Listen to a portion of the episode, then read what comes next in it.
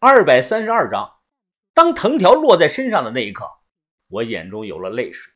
我不是疼的，而是一刹那明白了把头所有的良苦用心。在古代，有的兵需要被驯服，需要被磨去棱角，需要更加的对主人是忠心耿耿。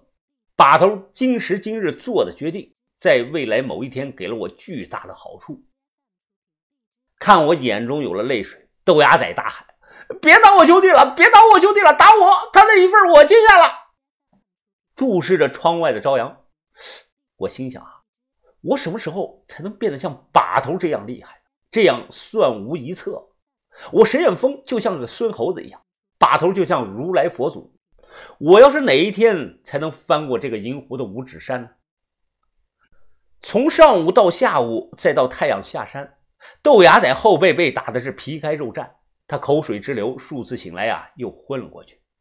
从他后背淌下去的血，都能把地板砖的缝隙给染红了。我后背也被藤鞭啊抽的流了很多的血，看着非常的吓人。但我根本没觉得有多么疼，最多就是皮外伤。小轩和于哥进来看过我好几次，小轩抱着我的头就哭了，但于哥似乎是看出了点什么，他表现的并没有太激动。只是看着豆芽仔啊，不断的叹息。小轩数次的去求把头，但把头啊不为所动，始终没有露面来房间看过我和豆芽仔一次。终于挨到了太阳落山，从绳子上被放下来，我身上是无比的酸痛，站都站不住了。豆芽仔比我惨多了。于哥和小轩立即帮我和豆芽仔处理伤口，他们早就准备好了各种药物和纱布。直到这个时候啊。把头才现身，红发大姐她收了鞭子，啊，王把头啊，那我的任务就算完成了，告辞。哦，麻烦你了，文斌啊，去送送。这个时候啊，豆芽仔悠悠的转起，他脸朝下趴在沙发上，有气无力的看着把头。把把把把头，我我通过了没有啊？哎，行了，鸭仔。既然你撑到了现在，那我也不会食言。上次的事儿一笔勾销。豆芽仔脸上如释重负的露出了一丝的笑容，随后又昏了过去。豆芽仔后背的伤啊，没有一个月是根本好不了的，不管吃饭还是睡觉，只能是趴着。把头很是细心，他让我和豆芽仔分开养伤，直接呢。让我就住进了医院，恰巧的是，洛伊也在这家医院做了病灶切除手术。田哥是一步不离的陪护着我，天天往他们病房里跑。埋在洛伊体内的月光针，做 CT 的时候看得很明显，那根大针就插在心脏边上。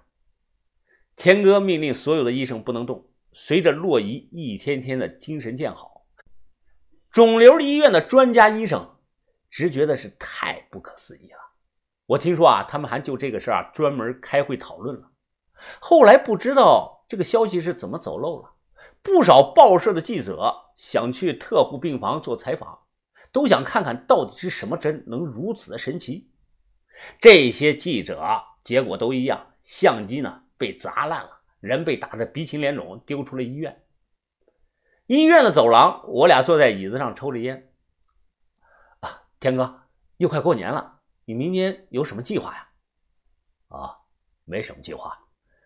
明年我准备放权给小五，让他打理生意，我主要陪小洛在家养伤。哎，你们打算呢？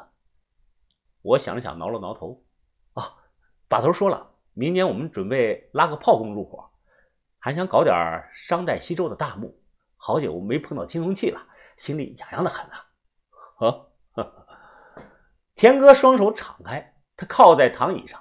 哼，我看你呀，不是心里痒，是你脑袋痒啊。什么意思啊，田哥？青铜器一直是上头严查的重灾区。我说你脑袋被驴踢了啊？这么痒，意思是你想吃颗花生米呀？操，我可不想。怕个球啊！内地这边查的严，我们卖到香港去不就行了？我们有客户的。就在这时，一名小弟急匆匆的走了过来，伏在田哥耳边啊，小声的说了些什么。田哥听的是眉头直皱。也在这个医院。小弟恭敬的回答说是在三楼的三零九。妈的，命这么大！他转头跟着我说道：“跟我去看看。”我不明情况，跟着下楼去了三零九病房。当进门的那一刻，我整个人都愣住了。是胖子爹。没被撞死，老头戴着氧气面罩，正躺在床上看着天花板发呆，身上缠了大量的纱布。我走到他面前看他，老头眼珠子一点反应都没有，只是睁着眼不动。田哥问身旁的小弟：“这老头现在什么情况？”“哎，老大，呃，问过了，呃，伤到脑子了，植物人了，对咱们啊没有什么危险。”闻言，田哥俯下身子，和老头的眼睛是四目相对，两人距离离得很近。这个老头的眼睛还是一眨不眨。田哥突然笑了出来，呵呵呵，他起身拿来旁边的枕头，轻轻地盖在了老头的脸上。下一秒，直接从后腰上掏出了枪，没有一秒的犹豫，直接对着枕头砰砰砰连开了三枪。很快，床上流了一大滩的血。我看到。这老头的右手竟然还动了一下，田哥收了枪，扭头吩咐着这位小弟：“查查这个病房的值班医生是谁，连同护士都给我打个招呼，住院记录和监控都删了，马上把人给我处理掉。”啊，明白，老大，我这就去办。田哥看着床上老头的尸体，淡淡的说了一句：“老头子，我太了解你这种眼神了。”很多人看我都是这种眼神，但最后无一例外，他们都死了。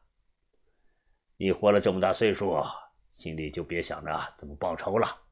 到底下记住了，杀你和你儿子的人，是我田三九。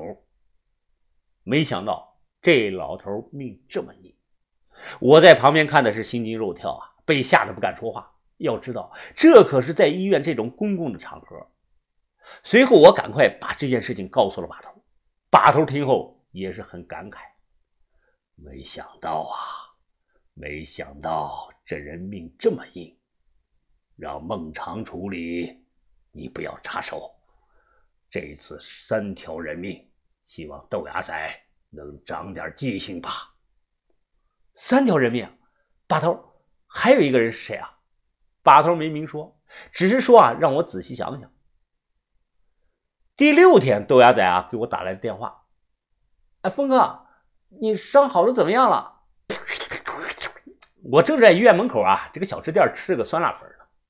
哦哦，疼的厉害，晚上不吃止疼片根本睡不着啊！这，而且医生叮嘱我了，不能吃油腻，不能吃不能吃辛辣的。哎，真是的，都怪我不好啊，峰哥，呃，是我连累了你。不过。我我怎么听听你好像在吃东西啊？这我吃个毛线啊！吃，我正输液呢。哎，牙仔你怎么样啊？豆芽仔叹了口气，哎，别提了，我这是咎由自取。小轩天天替我换药，以后她就是我的轩姐了。我差点笑出来，忙挂了电话，放下手机，我正要动筷子呢。突然，一个戴着墨镜的长发男人拉开椅子，坐到了我的对面。年轻人，吃完了没有啊？